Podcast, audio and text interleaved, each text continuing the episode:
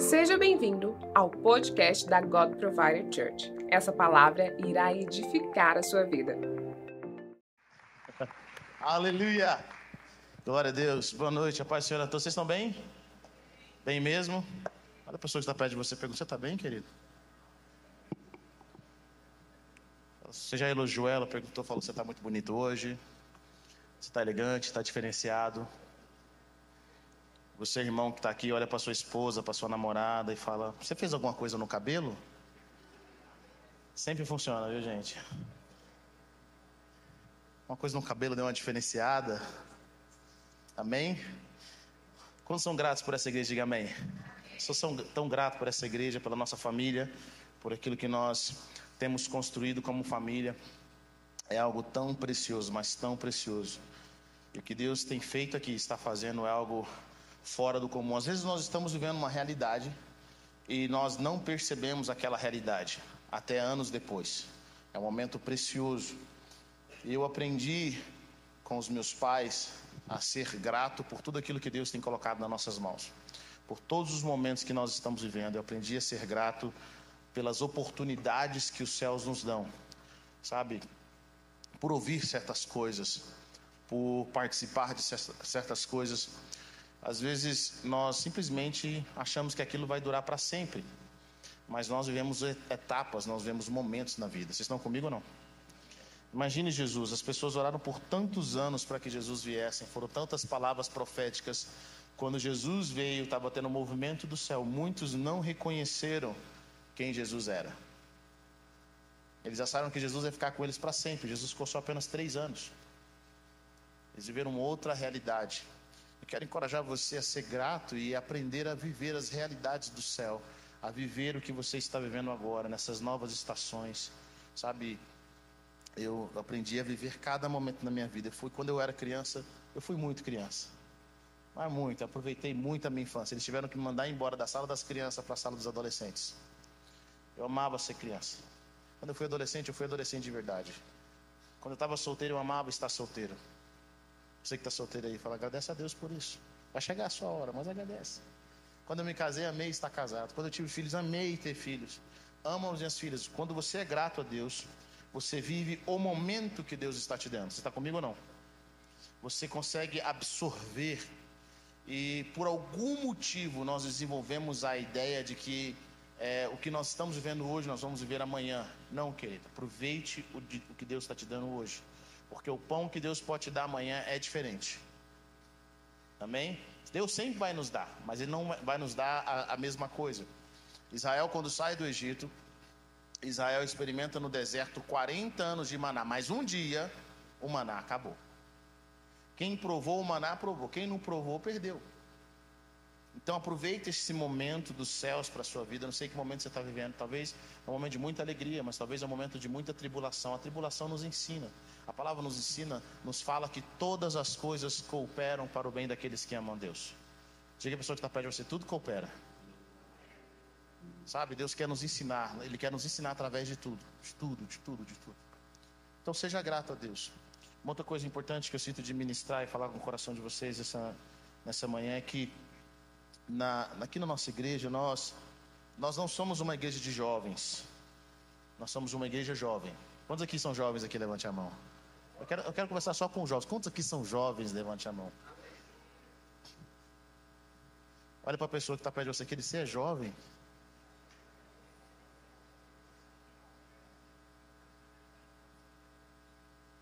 Nós não somos uma igreja de jovem, mas nós somos uma igreja jovem, sim ou não? Amém?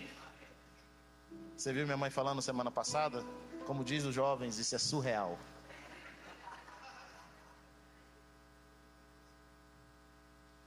Eu lembro quando era mais novo, eu via minha mãe limpando a casa. E a gente tinha um CD de rap. Quem é mais antigo vai lembrar, o CD do rap do Juízo Final. E minha mãe limpava a casa escutando o CD de rap do Juízo Final. Nunca vi uma pessoa tão moderna igual minha mãe. Ela e minha avó, minha avó manda mensagem no WhatsApp. Gente, eles vieram do interior. Minha avó, eu lembro que até alguns anos atrás, em Hidrolândia, lá não tinha energia elétrica. Mas eles são tão modernos, são tão jovens. Minha mãe é tão jovem. Sabe? Eu quero que você tenha um espírito jovem.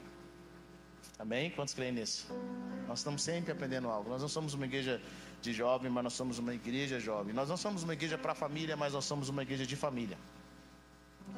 Sabe, de conexões de famílias e pessoas que trabalham juntos.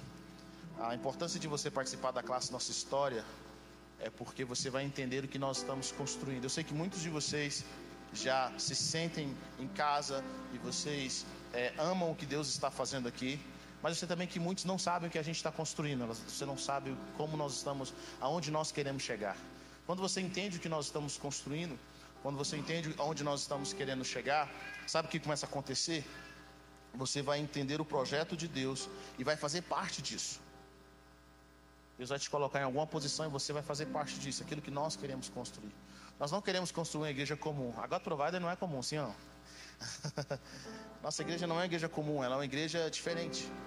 Então nós estamos construindo algo com famílias, nós estamos construindo algo a longo prazo.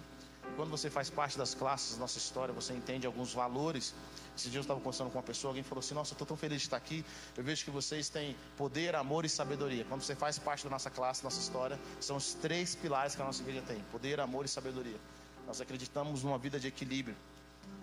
E eu acredito também que Deus está levantando famílias de forma tão poderosa. Hoje nós começamos a, a série desse ano, a, a Casas Transformadas. Quantos aqui estavam no ano passado na série Casas Transformadas? Levante sua mão. Nós temos algumas pessoas que estavam aqui e foram um tempo tão precioso. Eu quero dizer para você que Deus quer transformar essa casa. Quantos querem isso? Amém. Sabe, é, não interessa o que você tem vivido até agora. Não interessa o que você tem vivido agora. Deus sempre tem mais. Deus sempre tem mais, sempre. Nós não podemos esgotar o conhecimento de Deus, nós não podemos esgotar aquilo que Deus tem proporcionado. Eu fico imaginando se hoje nós tivéssemos a oportunidade de encontrar alguém que viveu há mil anos atrás e contasse para ele aquilo que nós estamos vivendo hoje. Você fala, olha, eu posso conversar com qualquer pessoa no mundo inteiro em segundos, não precisa mandar carta. Nós temos energia elétrica, nós podemos ficar acordados até mais tarde. Esse final de semana nós estávamos numa conferência e toda vez que você se reúne com amigos, geralmente você fica acordado até mais tarde. Nós fomos dormir 4 horas da manhã. E no outro dia, bem cedo, nós tínhamos que estar na conferência. Foi um tempo tão precioso, um tempo tão precioso. E eu fico pensando, graças à energia elétrica, nós temos conexões, nós podemos fazer tantas coisas especiais. Então eu quero encorajar você a ser grato a Deus por aquilo que você está vivendo, a entender o que nós estamos construindo. E à medida que você entende e tem a revelação daquilo que nós estamos construindo, você também vai poder é, saber aonde você pode contribuir. Diga a pessoa que está perto de você, querido, você carrega algo de Deus. Que eu não carrego. E nós precisamos da sua contribuição. Sabe? Você carrega algo de Deus. Nós acreditamos fielmente que, como igreja, nós não fomos chamados para ser um, um, uma apresentação, um show, um teatro, onde o pastor ministra e vocês só ouvem, recebem e vão felizes para casa. Mas nós acreditamos fielmente que você carrega algo em Deus, que uma vez que você se dispõe a viver esse propósito, esse dom que Deus tem para sua vida, sabe, muitas pessoas vão ser abençoadas por aquilo que você carrega. Deus não te mandou para o mundo à toa. Deus não te mandou para o mundo simplesmente para resolver os seus problemas diários para ficar preocupado. Jesus nos conta sobre os espinhos, o que impede com que a semente que é pura cresça e dê frutos são as preocupações dessa vida. São os enganos da riqueza, a cobiça do mundo. Sabia disso? O que impede você de viver o melhor de Deus não é o diabo. Não é o diabo mas são os espinhos que estão no seu coração, as preocupações desnecessárias, sabe, aquela ganância, sabe, se vai, será que vai faltar, será que, que vai acontecer, não tem um amanhã, são as coisas que nos impedem de viver aquilo que Deus planejou para nós, a nossa, a, nossa mentalidade de inferioridade, é isso que impede, é isso que impede. E o Senhor tem chamado a gente para ver uma nova realidade, uma realidade no qual não há limites. Eu acho incrível que Jesus disse para os discípulos: Ele fala o seguinte: Olha, decidam desde agora, vocês que vão caminhar comigo, a não se preocupar com o que comer, beber e, comer, beber e com o que vestir. Decidam desde agora, por quê? Porque são essas coisas que nos prendem aqui. É o medo de ir para o desconhecido. É medo de arriscar. É medo de ver aquilo que Deus tem, o novo. E nós muitas vezes não gostamos do novo, é ou não é? Alguém gosta de mudança aqui? Você mudar de uma casa para outra, alguém gosta? Nós não gostamos de mudança, mas a mudança é importante. A transição é importante. Talvez você está no momento de transição em várias áreas da sua vida. Você está no momento de transição, mas acredite, você está indo para um lugar melhor. Se você tem buscado a presença de Deus, amém? Abra sua Bíblia comigo em Atos capítulo 10, versículo 1.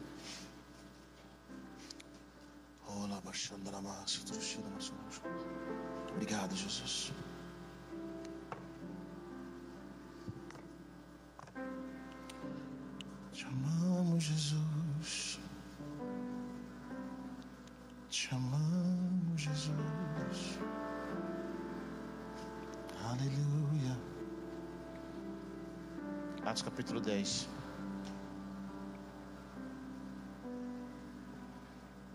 Quantos acharam? Diga amém.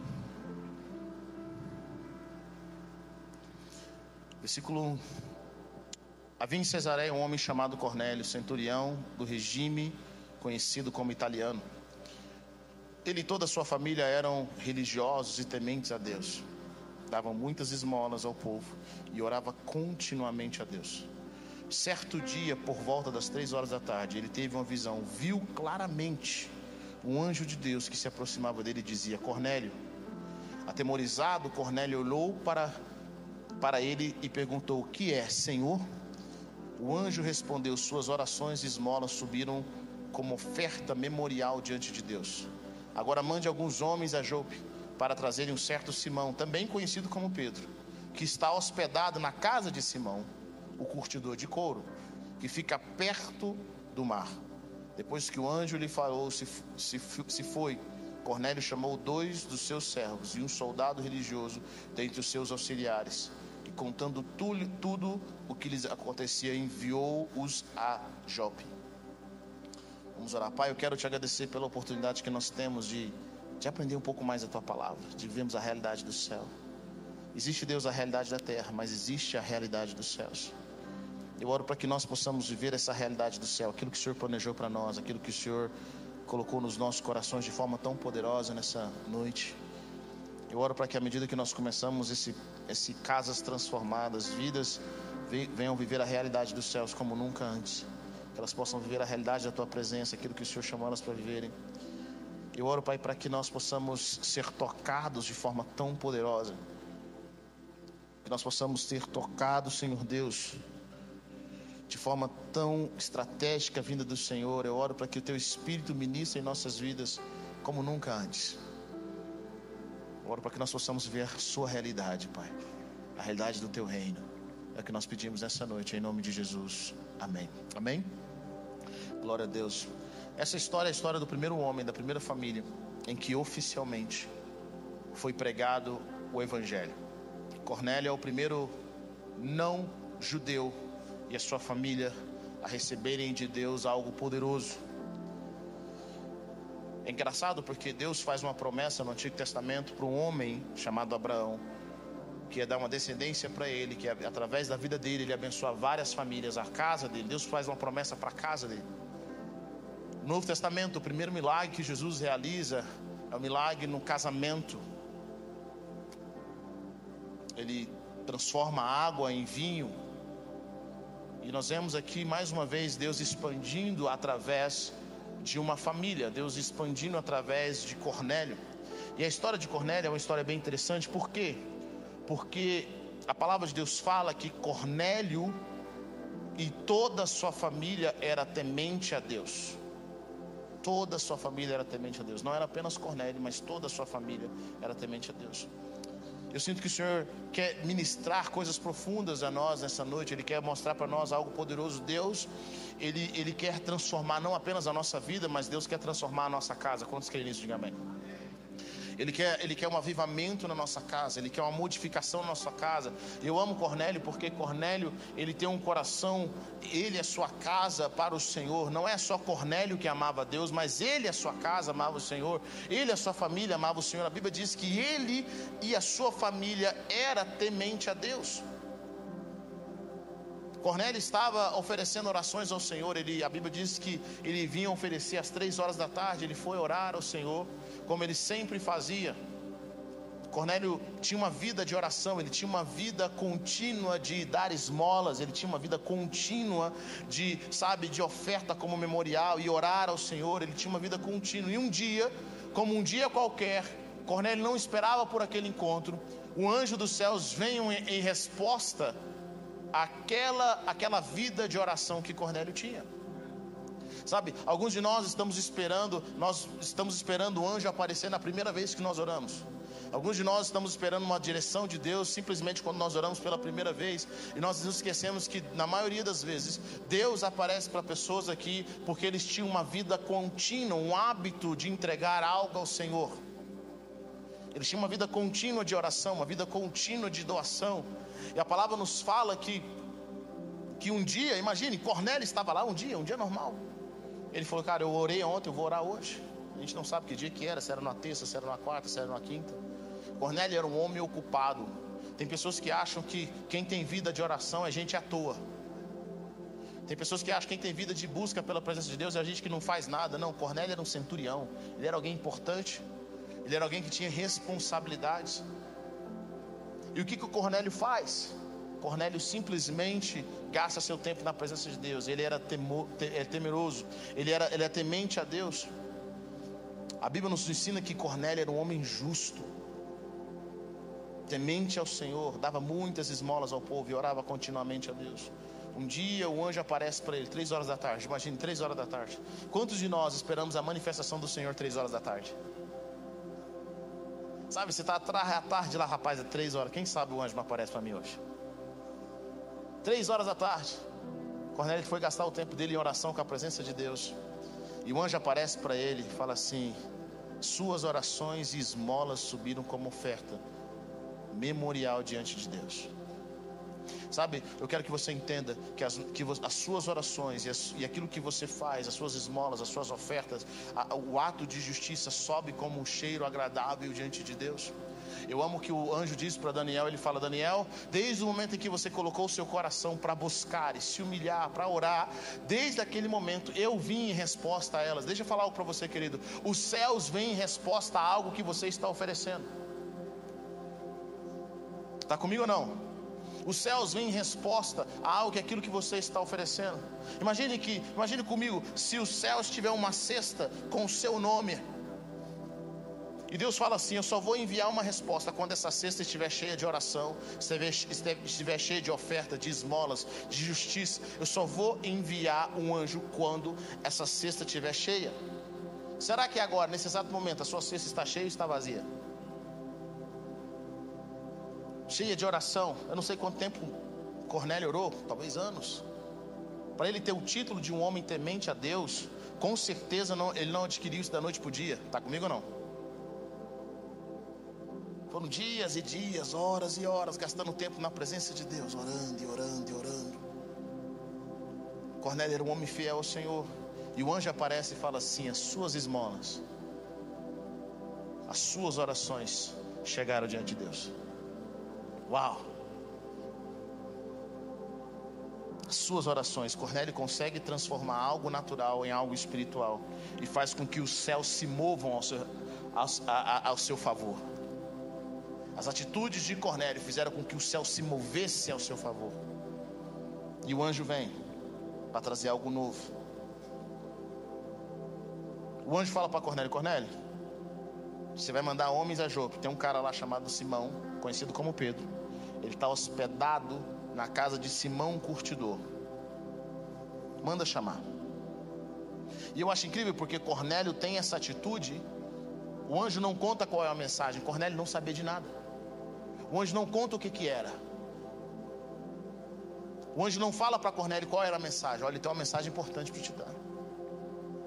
Vai lá chamar um cara chamado Pedro. E aí nós vemos na palavra de Deus que em, em Atos capítulo 10, versículo, versículo 20. Quando os homens chegam por parte de Cornélio, olha que interessante, olha que poderoso. Viemos, versículo, versículo 20, 21, desculpa, 22. Os homens responderam: Viemos da parte do centurião Cornélio. Ele é um homem justo e temente a Deus, respeitado por todo o povo judeu. Um santo anjo lhe disse que o chamasse à sua casa para que ele ouça o que você tem para dizer. Pedro os convidou a entrar e os hospedou. Esses homens que foram enviados por Cornélio eram homens que, que, que sabiam quem Cornélio era. Ele era um homem justo e temente a Deus. Será que as pessoas que estão ao nosso redor podem dizer que nós somos justos e temente a Deus? Esse tipo de testemunho, esse tipo de título, você não adquire na faculdade. Esse tipo de título você não adquire com riqueza. Alguém que tem um título de justo e temente por parte das pessoas que são ao seu redor, você só adquire esse título quando você tem caráter, quando você desenvolve isso ao longo dos anos. Não tem como forçar as pessoas a te chamarem de justo. Não tem como forçar as pessoas a te chamarem de temente a Deus. É o dia a dia dela com, delas com você, é o dia a dia da sua família com você, que ela vai que ela vai entender, cara, esse cara é justo. Mano, essa pessoa é temente a Deus. O que, é a pessoa que é temente a Deus? É a pessoa que tem a oportunidade de fazer o mal, mas não faz porque ela teme a Deus. Sabe, eu tenho meditado um pouco sobre isso. Às vezes nós temos confiado e conversado com pessoas que não temem a Deus. Você tem esperado de pessoas que não temem, elas não temem a Deus, elas não estão nem aí para Deus, elas vão fazer o mal. Elas não têm medo da mão de Deus, elas não têm medo da mão de Deus tocar nelas, elas não têm medo. A palavra de Deus fala: diz o tolo no seu coração, Deus não existe. Deus não existe. Ele não teme a Deus. Mas os que caminhavam com Cornélio sabiam que ele era um homem justo. Ele era um homem que temia a Deus. Para mim, esse é um dos nossos maiores desafios. Por quê? Porque é fácil as pessoas gostarem de nós quando elas não nos conhecem. Sabe, o maior testemunho de que você é crente, preste atenção nisso não são das pessoas de fora que te vê uma vez por semana, duas vezes por semana, mas o maior testemunho de pessoas que conhecem, que sabem que você é cristão, são pessoas que convivem com você, são seus filhos, são seu cônjuge, são seus amigos, são seus pais, são pessoas que veem quem você é de fato, elas sabem se você ora ou não. Eu sei que às vezes nós vamos para a igreja, oramos e choramos, levantamos as nossas mãos, nós cantamos como se, sabe, como se nós tivéssemos uma vida de intimidade com Deus. Mas o que, que sua mãe fala sobre você? O que, que seu pai fala sobre você? Acompanhando jovens muitos anos, eu gostava muito de ouvir o que os pais falavam sobre eles. Porque para mim eles eram fiéis, na igreja eles eram amorosos. Mas quando chegava em casa, eu falei: "E aí, como é que está seu filho em casa, pastor?" Tá muito respondão ele.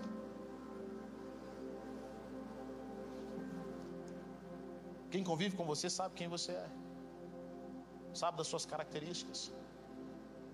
Sabe, eu, eu, entendi na minha vida, o dia em que eu estava caminhando com Deus, não foi quando as pessoas me aplaudiam enquanto eu pregava, mas foi quando meu irmão reconheceu que era um homem de Deus. Por que meu irmão? Porque ele convivia comigo, ele sabia das minhas coisas erradas, ele sabia o que, que eu tinha mudado, eu sabia que, que eu tinha sido transformado. Quando as pessoas que estão perto de você, as pessoas da sua casa convivem com você, elas conseguem ver Jesus em você.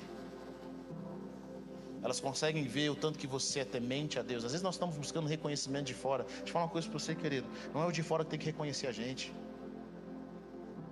Não são os de fora que tem que reconhecer a gente, é os de dentro. São os de dentro, são os que caminham com a gente. São pessoas que olham para você e falam assim: olha, essa daqui é justa. Essa daqui fala a verdade. Ele é obediente. Ele é servo. Quando o pai fala não, ele não vai, ele não vai. Quando a mãe fala não, ele não vai. Ele é obediente, ele é servo. Cornélio adquiriu um título que não se compra. Cornélio adquiriu um título que você não ganha sendo religioso. Você não ganha só vindo à igreja. Ele adquiriu um título de pessoas que estão perto dele, que você só ganha se você viver aquilo. Vocês estão comigo ou não? É um testemunho. Diga comigo, testemunho. As pessoas que estavam perto dele. E aí, Cornélio tem essa, reali essa realidade, ele vive essa realidade. Os homens que ele mandou para buscar Pedro Eram homens que sabiam quem Cornélio era. Então Pedro vai com eles. Versículo 23. Por isso, Pedro os convidou para serem seus hóspedes. No dia seguinte, ele se levantou e partiu com eles, acompanhado por alguns dos irmãos. E chegaram a Cesareia no outro dia. Cornélio estava esperando por eles. Ele já havia chamado seus parentes e amigos íntimos. Assim que Pedro entrou na casa, Cornélio foi ao, ao encontro dele e caiu prostrado aos seus pés. Mas Pedro o fez levantar-se e disse: Levante-se, eu sou apenas um homem como você. Olha que interessante. O anjo aparece para Cornélio. Ele e a sua família eram tementes a Deus. O anjo fala: manda chamar Pedro, tem algo para te dizer. Quando Pedro chega na casa de Cornélio, Cornélio tem uma atitude importantíssima, que só quem vai ter a casa transformada tem. Sabe qual é a atitude de Cornélio? Cornélio não pensou nele mesmo apenas. Cornélio podia falar assim, cara, é uma coisa muito importante, o anjo apareceu para mim, mas eu quero essa bênção só para mim. O que Cornélio faz? Chama sua família e chama os seus amigos íntimos. Ele chama os seus amigos íntimos. Para quê? Para ouvir o que Pedro tinha a dizer. Eu acho isso incrível. Sabe o que tem matado muitas famílias e casas? Chama-se egoísmo. Pessoas que só pensam em si mesmo. Elas não pensam no cônjuge, elas não pensam, não pensam nos pais, elas não pensam nos filhos, elas só pensam em si mesmo. Como se satisfazer, como tirar vantagem, como se um dia isso daqui acabar eu ter tirado a minha vantagem, como eu posso me beneficiar. Elas só pensam do seu lado da história. Mas Cornélio teve a sua casa transformada, porque Cornélio não apenas pensava em si mesmo, mas Cornélio pensava no, na sua família e ele também pensava nos seus amigos. Se o anjo aparecesse para você, quem que você convidaria? Quem que você chamaria para receber e compartilhar essa bênção com você? Compartilhar aquilo que Deus está fazendo na sua vida. Com quem que se compartilha? Quando seus amigos olham para você, o que, que eles veem? Cornélio podia ter guardado para ele mesmo. Talvez Cornélio podia falar assim: sabe uma coisa? Não vou chamar ninguém não. E a inveja? Se eu conto para as pessoas, elas têm inveja. Se eu conto para as pessoas, elas vão fazer oração contrária, nem vai acontecer, vai que não, não. Cornélio não pensou desse jeito. Sabe o que Cornélio pensou? Ele falou, cara, eu quero abençoar mais gente. Eu não sei o que, é que esse Pedro vai trazer. Mas eu quero abençoar pessoas. Esse é o poder de pessoas transformadas que querem ter a sua casa transformadas. Eles sonham em ver as pessoas ao seu redor transformadas também famílias transformadas, os seus amigos transformados. Aquilo que eles têm, eles não querem só para si, eles querem para os outros ao seu redor. Eles querem abençoar as pessoas que estão ao seu redor. Esse é o coração de Cornélio. Quando, ele, quando Pedro chega, ele não sabia como reagir, ele adora Pedro. E Pedro fala: Calma, sou homem também. E Pedro começa a pregar o evangelho para aquela família, ele começa a pregar o evangelho para aquela casa. Para Pedro era uma nova experiência, por quê? Porque judeu não entrava na casa de gentios. A ideia de Pedro até aquele momento era que Deus tinha um plano. Para quem? Para os judeus. E quem não era judeus? Inferno. Provavelmente. Pedro até aquele momento achou que Jesus tinha morrido apenas pelos judeus. Pelo gueto dele, pelo grupo dele, pelos filhos de Abraão. E Deus tem que aparecer para Pedro em parábolas, para expandir a mente de Pedro, para que Pedro entendesse que Deus não tinha apenas um projeto para Pedro. Eu quero que você entenda isso. Ah, eu vejo muitos cristãos errando porque eles acham que Deus só tem um propósito para a vida deles e que termina neles mesmos. Essa igreja existe não só para ter um fim em si mesmo, quanto mais abençoado nós formos, quanto mais vida de Deus nós recebemos. Essa igreja existe, querido, de falar uma coisa para você, para expandir, para nós abençoarmos pessoas. Deus tem um propósito de nos usar para expandir e transformar o coração de pessoas. A sua casa existe para ser testemunha e para abençoar outras casas. Pedro recebeu de Deus, ele tinha a direção do Senhor, mas o que, que ele achou? É só para os judeus. Vamos cuidar dos judeus, só dos judeus. Deus aparece para ele em parábola e fala assim: Pedro, não rejeite aquilo que eu santifiquei. Chegam esses dois homens e Pedro entra na casa de Cornélio. Um judeu não deveria entrar na casa de, de um gentil. Mas é interessante como Deus está sempre quebrando. Deus está sempre quebrando. Pedro chega na casa desse gentil. Sua família estava reunida, seus amigos estavam reunidos. E ali ele começa a falar sobre Jesus de Nazaré, como Deus ungiu Jesus de Nazaré, que ele curou o espírito de pessoas, que ele morreu e ressuscitou ao terceiro dia.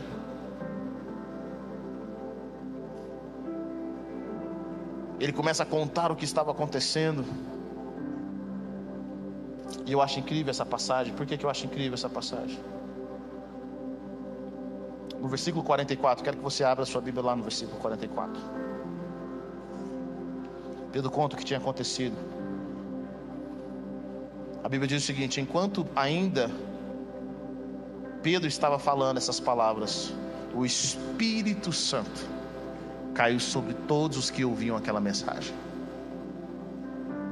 A totalidade dos crentes do grupo da circuncisão que acompanhavam Pedro ficou admirado de que o dom do Espírito Santo também foi derramado sobre os gentios, porque os ouviu falar em línguas e louvar a Deus. Eu quero que você entenda isso daqui. Uma das grandes promessas do Antigo Testamento é que Deus derramaria o seu espírito sobre toda a carne. Mas eu acho que os judeus entenderam assim: Deus vai derramar o espírito sobre toda a carne, mas carne judia. Grande promessa é a vinda do Espírito Santo. João Batista fala: Olha, está vindo aí alguém que vai batizar vocês com o Espírito Santo e com fogo. Era uma promessa sobrenatural. Eles estavam atrás do Messias, mas também estavam atrás da manifestação do Espírito Santo. E durante milhares de anos isso foi profetizado. Então, depois que Jesus morre e ressuscita, eles estavam lá durante dez dias buscando a presença de Deus. E o Espírito Santo vem sobre eles. Eles têm uma salvação de alma de três mil pessoas. Depois mais cinco mil. Com certeza judeus. Então o Espírito Santo era um algo ápice, era o ápice daquele momento. Pedro vai na casa desses gentios que não conheciam até aquele momento quem Jesus era.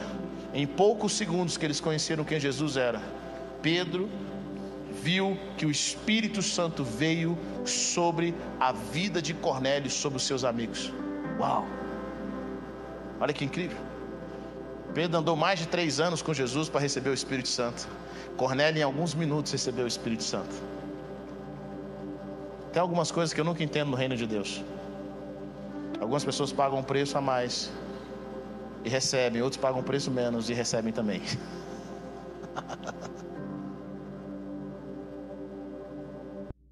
Pedro ministrava, o Espírito Santo Deus veio sobre aquela casa e eles começaram a orar em línguas. Sabe, eu acho incrível que Deus decidiu manifestar a sua glória, a primeira manifestação do Espírito Santo sobre os gentios. E eu quero que você entenda isso. Esse gentil Cornélio representa a gente. Se não fosse esse cara, eu e você que estamos aqui agora, talvez não teríamos o Evangelho. Deus escolhe esse cara como representante daquilo que iria acontecer nas nossas vidas. Ele é a primeira casa, ele é a primeira família. Isso é uma representatividade daquilo que Deus vai fazer nas nossas vidas.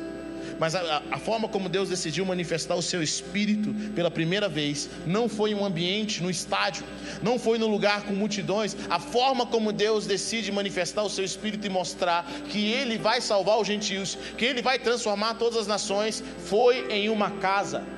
E a Bíblia diz que todos daquela casa, diga comigo, todos, foram cheios do espírito todos daquela casa. Será que você consegue imaginar isso? Eu queria que você fechasse seus olhos por alguns minutos e começasse a ver toda a sua casa, seus filhos, seus pais, seus primos, seus amigos íntimos, sabe aqueles amigos que você tem na escola, no trabalho, pessoas que você ama.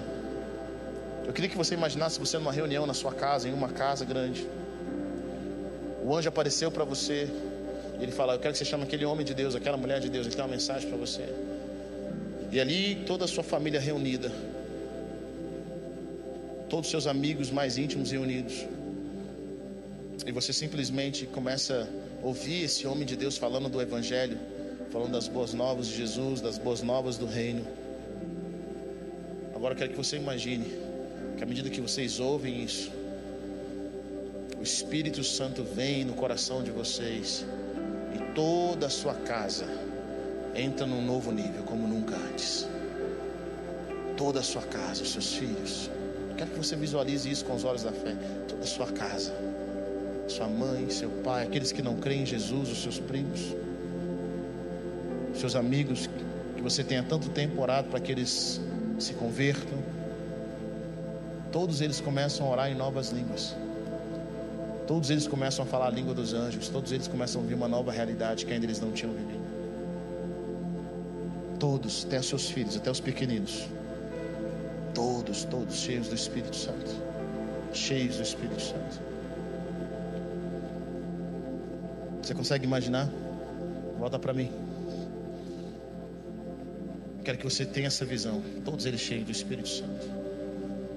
Falando em línguas. Querido, falando a língua dos anjos. Diga comigo a língua dos anjos. Quando você ora em línguas, a palavra de Deus fala que o seu espírito ora de fato.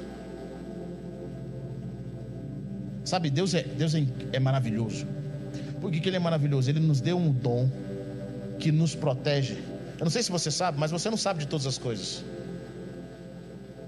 É claro que as mulheres que estão aqui sabem de todas as coisas, mas esposa sabe tudo.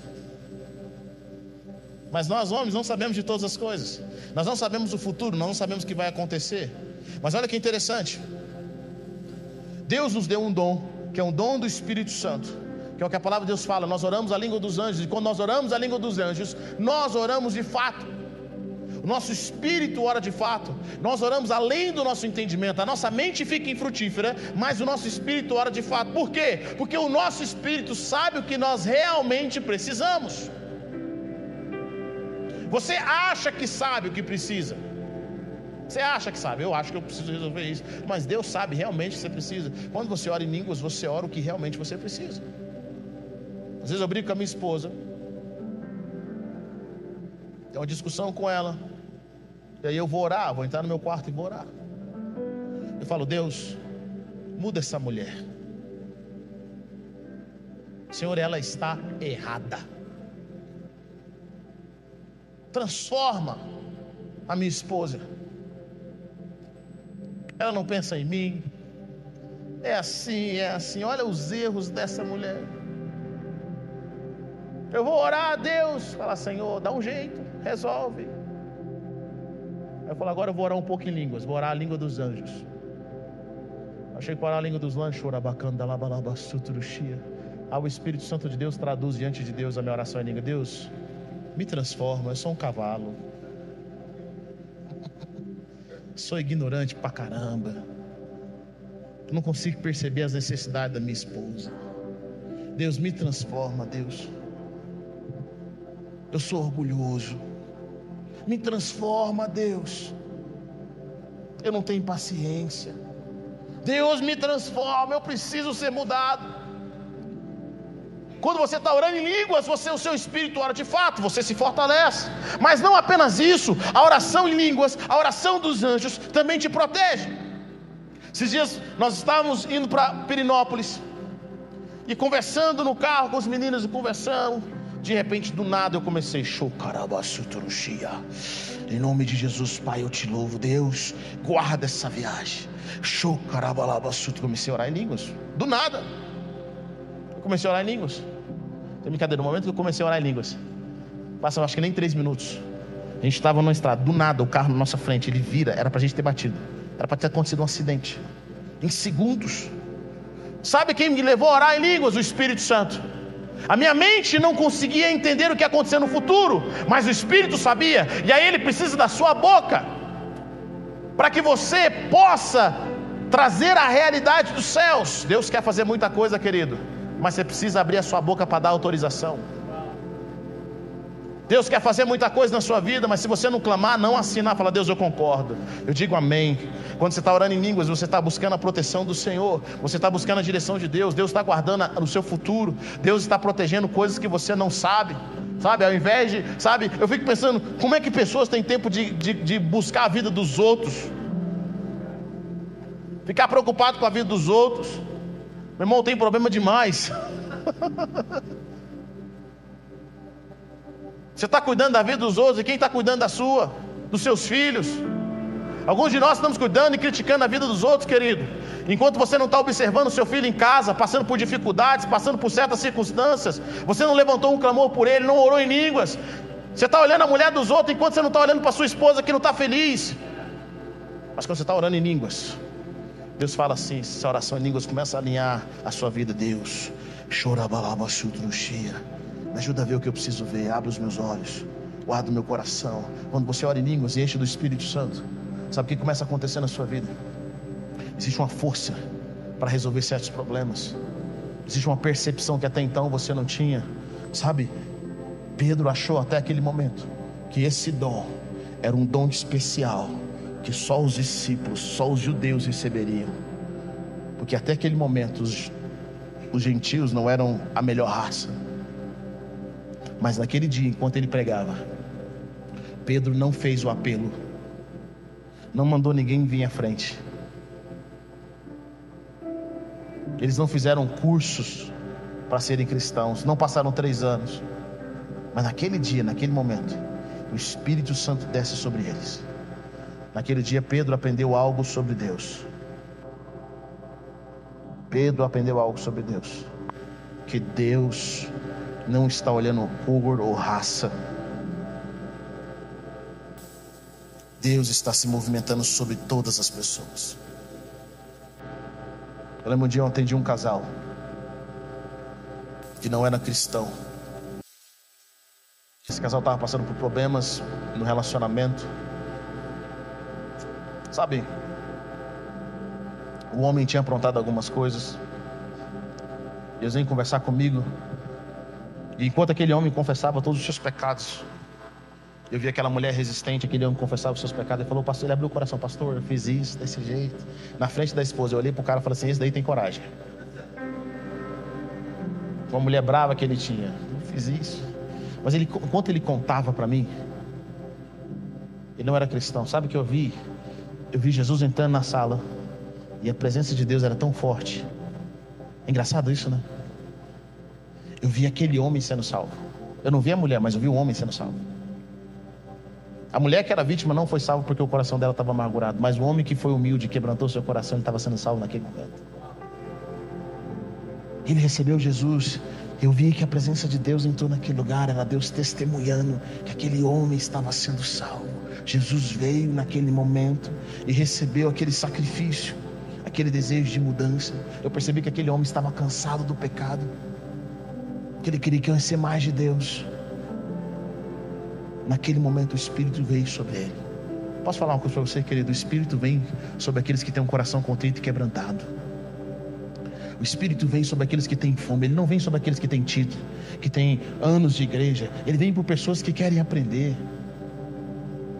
Bem-aventurados são os pobres. Quando você tem que você é pobre de espírito, você está sempre querendo aprender mais, não do homem, mas de Deus. Pessoas que entendem que Deus tem sempre algo novo. Cornélio, apesar de ser um homem justo, temente a Deus, ele e a sua família, o homem que tinha uma vida contínua de oração, sabe? E eu acho incrível porque porque as pessoas viam em Cornélio não o desejo apenas de resolver os seus problemas, elas viam o desejo de um homem que queria agradar a Deus. Qual é o seu maior desejo na sua casa? Resolver os seus problemas? O seu maior desejo é agradar a Deus. Porque se o seu maior, seu maior desejo é resolver o seu problema, o dia que seu problema for resolvido, você vai deixar o Senhor. É por isso que a nossa fé, ela diminui. Se o nosso maior desejo, Deus, eu quero que o Senhor resolva. Tem algumas pessoas que falam assim: igreja é hospital. Querido, eu não, acho que, eu não acredito que igreja é hospital, não tem esse lugar na Bíblia. Alguém gosta de ficar no hospital? Só vou no hospital quando realmente precisa. Quando você melhora, você sai do hospital. Igreja é mais do que hospital, igreja é família. Você nunca deixa de ser família. Estava conversando com um casal essa manhã e falei para eles, cara, é engraçado família, porque família não é hospital. Mas funciona muitas vezes como hospital, sim ou não? Cadê as mães aqui? Toda mãe é um pouco de médica. Não é hospital. A igreja não é um, a igreja não é um banco. Assim, assim como a família. A família não é um banco. Mas ela funciona como banco às vezes, sim ou não? Eu sabe que você pegou dinheiro emprestado da cunhada. Ela funciona como um banco. Família. Família tem múltiplas funções. Ela tem múltiplas funções. Deus nos chamou para nós sermos família, para nós crescermos, sermos cheios do Espírito Santo. Cornélio é a sua casa, os seus amigos são cheios do Espírito Santo e agora eles começam a orar em línguas. Essas línguas começam a quebrar as cadeias. Elas começam a quebrar os demônios invisíveis. Sabe, querido, às vezes nós não temos consciência das coisas, mas nós, quando nós gastamos tempo com a presença de Deus, começamos a orar em línguas e gastamos tempo com a presença do Senhor, nos entregamos ao Senhor, o Senhor começa a quebrar aquilo que nossos olhos só vão saber, a nossa consciência só vai saber quando nós chegarmos no céu. Pode dizer algo para você? Tem tanta coisa que Deus te livra, tem tanta coisa que Deus está guardando. Hoje à tarde o Lucas estava contando algumas histórias para meu pai o que aconteceu com ele quando ele era criança. Meu pai só descobriu, ele tinha 10 anos de idade. Meu pai só descobriu isso com 30. Não era uma coisa errada, meu pai, rapaz, ainda bem que eu não soube na época.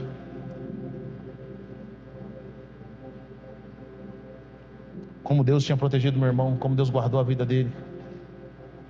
Tantas coisas estão acontecendo ao seu redor. Você não sabe do natural. Mas se você gastar tempo com o Senhor, você vai entender no espiritual. Você vai entender o que está acontecendo. Cornélio teve a sua casa transformada. Ele foi cheio do Espírito Santo. Depois ele foi batizado, ele e a sua família. Sabe, o anjo não pôde contar para Cornélio qual era a mensagem. Você sabia disso? Porque a mensagem do Evangelho é uma mensagem que foi confiada a nós. Talvez você não tenha mensagem. Olha o que eu acho interessante no coração de Cornélio. Cornélio não sabia qual era a mensagem. Vocês estão comigo ou não? Ele não sabia qual era a mensagem de Pedro. Mas mesmo não sabendo qual era a mensagem, mesmo assim Cornélio convidou os seus amigos. Às vezes você não sabe qual é a mensagem. Às vezes você pensa assim: eu não vou compartilhar da palavra de Deus, eu não vou falar mais de Jesus porque eu não sei pregar, eu não sei falar, eu não sei evangelizar, eu não vou. Como é que eu vou salvar pessoas? Querido, o Senhor apareceu para você. A única coisa que você fala assim, cara, eu não entendo a mensagem. Eu não sei qual é a mensagem, mas eu sei que vai vir uma mensagem de Deus. Eu quero que você faça parte. Eu quero que você faça parte daquilo que eu estou vivendo. O Senhor quer transformar a sua casa, querido. Ele tem um projeto para sua família. Ele tem um projeto para sua família. E esse projeto para sua família não é apenas que você seja uma família feliz. O projeto que Deus tem para sua casa é para que a partir da sua família milhares de pessoas sejam abençoadas. A partir da sua casa. Deus salvou Cornélio e seus amigos. O Senhor também pode salvar a sua casa. Ele pode levar vocês para um outro nível. Quantos querem ver esse outro nível? Diga amém. Quantos querem que a sua casa seja um lugar da glória de Deus? Onde a presença de Deus se manifesta. Onde pessoas são salvas, onde pessoas são curadas, onde destinos são liberados. Eu creio que nesses dias de casas transformadas, eu creio que o Senhor vai fazer muita coisa. Sabe? Deus pode te levar a novos níveis que você nunca experimentou antes como família. Se você permitir que o Senhor te guie no novo processo. Não interessa quantos anos de casado você tem, não interessa os filhos, não interessa os seus relacionamentos com seus pais. Deus pode colocar você em novos níveis, níveis de transbordo, níveis de, de mudança radical que você vai falar: Eu não sabia que existia isso. Eu não sabia que existia isso. Eu não sabia que existia isso. Eu quero dizer para você que tem sempre mais para aqueles que têm fome demais. Obrigado por ter ouvido até o final. Acesse o nosso canal e tenha acesso a mais ministrações.